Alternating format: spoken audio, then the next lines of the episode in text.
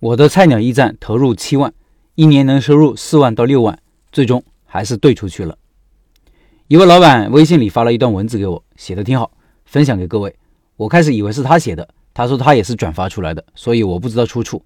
不过根据我的判断，还是挺客观和真实的，最后也有我的读后感。老板说：“我是我们当地第一批做菜鸟驿站的，前前后后投入了不到七万，每个月抛去费用，只能剩下三千到五千左右的样子。”而且又累又憋气，所以我干了不到一年就把驿站兑出去了。做菜鸟驿站的投入不大，加盟费一万，扫码枪两千，除此之外就是房子、货架、牌匾和人工的钱了。然后每个件提成是六毛钱，这个提成是有浮动的，各地情况不一样，六毛属于偏高一些的提成了。我们这个小区有三十栋六层高的住宅楼，每栋楼有八个单元，每个单元每层楼有两户，平均每户三个人的话。也有八千多人居住在这个小区里面，养活一个驿站应该是绰绰有余了。刚开始我觉得这个驿站效益应该不错，可是我万万没有想到，这么大个小区，驿站每天只有五百到八百个左右的件，每天的毛收入也就三百到四百八左右。我租的房子一年三万六，一天接近一百，还花了三千块钱一个月雇了个人帮忙，一天也一百。抛去这两百，我一天只能剩下一百多块，超过两百的时候少之又少。驿站给人邮寄也有一些提成。但很少有人来驿站寄快递的，都是快递公司打电话，人家上门取件，比我们收费便宜一到四毛左右。所以驿站给人邮寄的费用，能把驿站的水电弄出来已经不错了。我粗略计算了一下，如果我不雇人帮忙的话，我每个月可以赚六千到八千左右。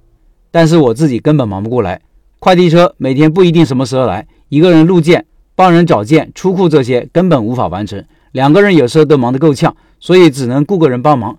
我们两个每个月赚的不差多少。其实做菜鸟驿站就是赚个辛苦钱。每天上午八点开门，晚上七点半关门，工作十一个半小时。只有录件的时候比较忙，闲的时候还是比较多的。一天剩个一百多块钱，在我们这个小县城也算不错了。可菜鸟驿站毕竟是个服务行业，受气是在所难免的。性格不好的人根本干不了。我记得有一次，一个阿姨把件取走之后三天了，说快递里面缺东西，就赖我们偷的。我这边忙着录件什么的，这个阿姨就是不依不挠的让我们赔偿她。我赶忙给她调取监控，从入库到出库的录像都有，她才饶了我。但是一点歉意都没有。类似的事情太多太多，所以做驿站不但累人，还累心。综合计算，我做菜鸟驿站一年能收入四万到六万的样子。但每个驿站的收入都是不同的。我们当地有个小区，住户大概一万多人，那个驿站老板每天能入出一千多个件。而且人家的房子是自己的，两口子干，一年纯收入二十万没问题。但这毕竟是个例，我们当地做驿站的，一般都赚不了这么多。各地的菜鸟驿站加盟费、设施费、提成都有不同的，但投资门槛一般不高，通常都在十万以内，主要看房租的高低。做菜鸟驿站的门槛低，但想要收入高一些，选择一个人多的小区是一方面，服务态度是另一方面，还有非常重要一点，小区的年轻人要多，驿站的收入就高。中年人和老年人多的小区，驿站通常是赚不到什么钱。我们同期做菜鸟驿站或者说快鸟驿站的人，有一大半都转行了，因为付出跟收获不成正比。但我们做菜鸟驿站的，通常不会赔钱。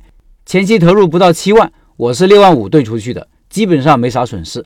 因为一个小区不可能有两个驿站，后期想做驿站的，只能从我们手里兑出去，另批是批不下来的。做快鸟驿站赔不着钱，但也别想着年收入三十万、五十万的事。这个东西只能养家糊口，属于赚辛苦钱、操心钱。没有技能想要创业的人可以考虑一下，赚钱多少就看自己了。找一个年轻人多的小区做驿站，比打零工要强很多。作为一个过来人，我想跟想要做快鸟驿站的人说几句心里话：第一，菜鸟驿站赔不到钱，风险几乎为零。对未来比较迷茫，想找个事做的，快鸟驿站无疑是一个不错的选择。不过这里我补充一点，零风险这点我不认同。没有生意是没有风险的，社群里就有老板开菜鸟驿站亏了的。第二，做驿站不要光看小区的人多不多，还要看年轻人多不多，尤其是女性。通过我的观察，驿站至少百分之八十的快递的收件人是女性，男性能占百分之二十就不错了。第三，做驿站的心态一定要好，因为什么人都能遇到，服务行业就这样，心态要摆正。第四，做驿站特别忙的时候，不要急着去给新快递入库，先把顾客的快递找到出库。下班以后慢慢给新快递入库，可以减少很多不必要的麻烦。第五，找个不忙的时间段做退换服务。很多年龄偏大的人在网上买的东西想退货，都愿意去菜鸟驿站操作，很费时间。所以在门口立个牌子，规定退货邮寄的时间段，会让你工作变得轻松一些。第六，做驿站的吃饭时间要跟饭口错开，比如中午十一点半到下午一点半，下午五点半到六点半左右都是饭口时间，这两个时间段来取快递的人比较多，所以要改变自己的用餐时间，不然容易打乱吃饭的时间间隔。我的胃就是开菜鸟驿站以后弄坏的。总之，做菜鸟驿站或者做快鸟驿站，赚的都是辛苦钱和操心钱，不要指望它能让你登上人生巅峰，那不现实，够养家糊口就不错了。以上是老板的分享，最后说说我的两点读后感。第一，做菜鸟驿站选址也很重要，第一是要年轻人多的地方，而且一定是年轻女性多的地方，因为有她们收件才会多。第二是要开在线上商家多的地方，比如淘宝商家多的地方，因为有他们寄件才会多，而这种店的利润来源主要是靠寄件。第二，做菜鸟驿站的同时，要利润好菜鸟驿站的流量和资源，做一些社区服务的其他生意，提高收入。记得以前也说过，社区团购就是一个很好的搭配，也是利润来源之一。